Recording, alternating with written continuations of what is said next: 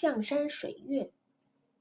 漓江和阳江汇流的地方有一座山，活像一只大象立在水边，伸着鼻子在江里吸水。大象的鼻下是个几丈高的穿山石洞，洞水相连，像个圆圆的大月亮。人们称这一景叫做象山水月。早先，漓江和阳江把桂林这块好耕好种的地方隔开了，百姓做事要渡两道河。那时的贪官看到这是个机会，就办起官渡来搜刮老百姓，害得人们叫苦连天的。可不知怎的，有一天江边忽然出现了一座小山，仿佛一头大象。从此，每当白天，江面上就架起一座浮桥，晚上桥又没了。这样，老百姓过江都从桥上走。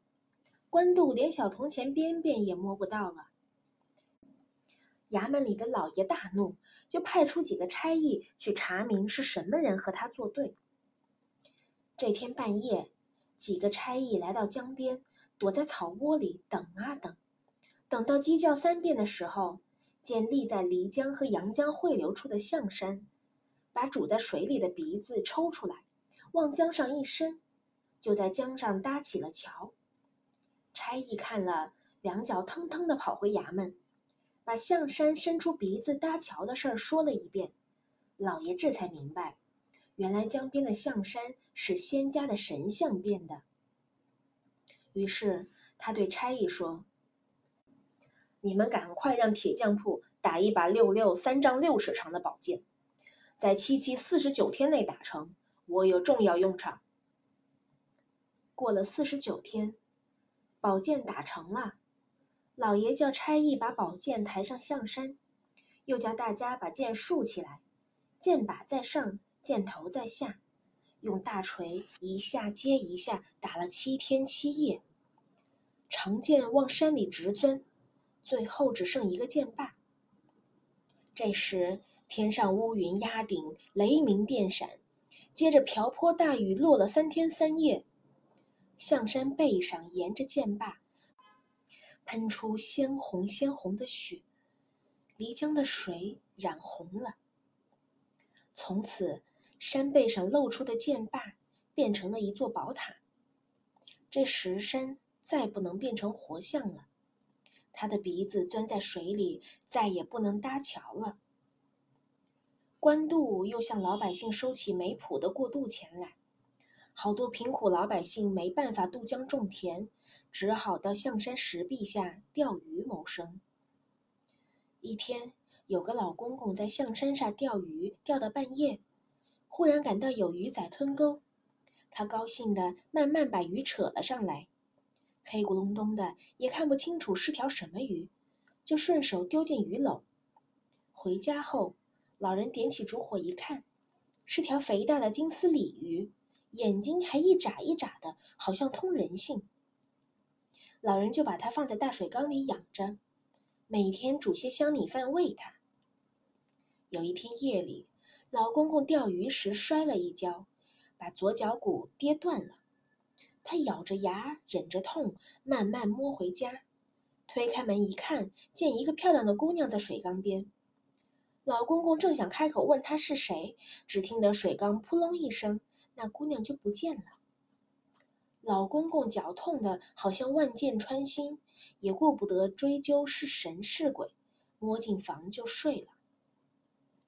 当天夜晚，老公公做了一个梦，梦见一个年轻美丽的姑娘，穿着金红色的衣服走到面前，说道：“我是龙王的小女，住在漓江龙潭深处。那天看见江水鲜红，嗅出这是神像的鲜血。”特来探望神像，不料神像已被官老爷暗害，再也不能架桥渡人了。眼看着百姓的生活没有出路，不分日夜登在象山下面钓鱼，那里石壁陡险，黑暗里不少人跌得腰折腿断。我心里难过的好像油煎火烧似的。我正要回宫禀告龙王，不小心被你老人家钓着了。你带我回家后，不卖不杀。反将我养着，还煮香米饭喂我，实在使我感激。只是怕我的父母挂心，请你老人家好事做到家，送我回去吧。我一定让你们在象山石壁下钓鱼时，白天有太阳高照，晚上有明月照明。老公公一听，心早软了，就说：“原来是这么回事儿，应该送你回江。可是我现在脚断了，行走不得啊。”姑娘答道：“不要紧。”只要你在缸中舀水一洗，断骨就能接上了。老公公一高兴，不觉得笑醒了。他虽然有点半信半疑，可是翻身爬起来，走到缸里舀了一瓢水，洗了洗脚。这一洗脚，脚骨上的疼痛完全消失了。又一洗，周身舒舒服服。老公公这才相信金鱼当真是条鲜鱼。他摸黑把鱼捧起，走到象山石壁下面，轻轻放入漓江。金丝鲤鱼一落水，尾巴一甩，哗啦一声掀起几抱粗的水柱，往象山石壁上一冲，石壁哗啦哗啦响了一阵。老公公吓得面色铁青。等江水平静后，睁眼一看，石壁被冲出了一个月亮一样的大圆洞。明月的光辉亮堂堂的照射在象山石壁下面。从此，晚上来钓鱼的人再也不愁看不见路了。大家把这个洞叫做象山水月。据说，有的人晚上来这里钓鱼时，还听见过龙女鼓瑟弹琴呢。整理人：李兆龙、郭金良、秦焕义。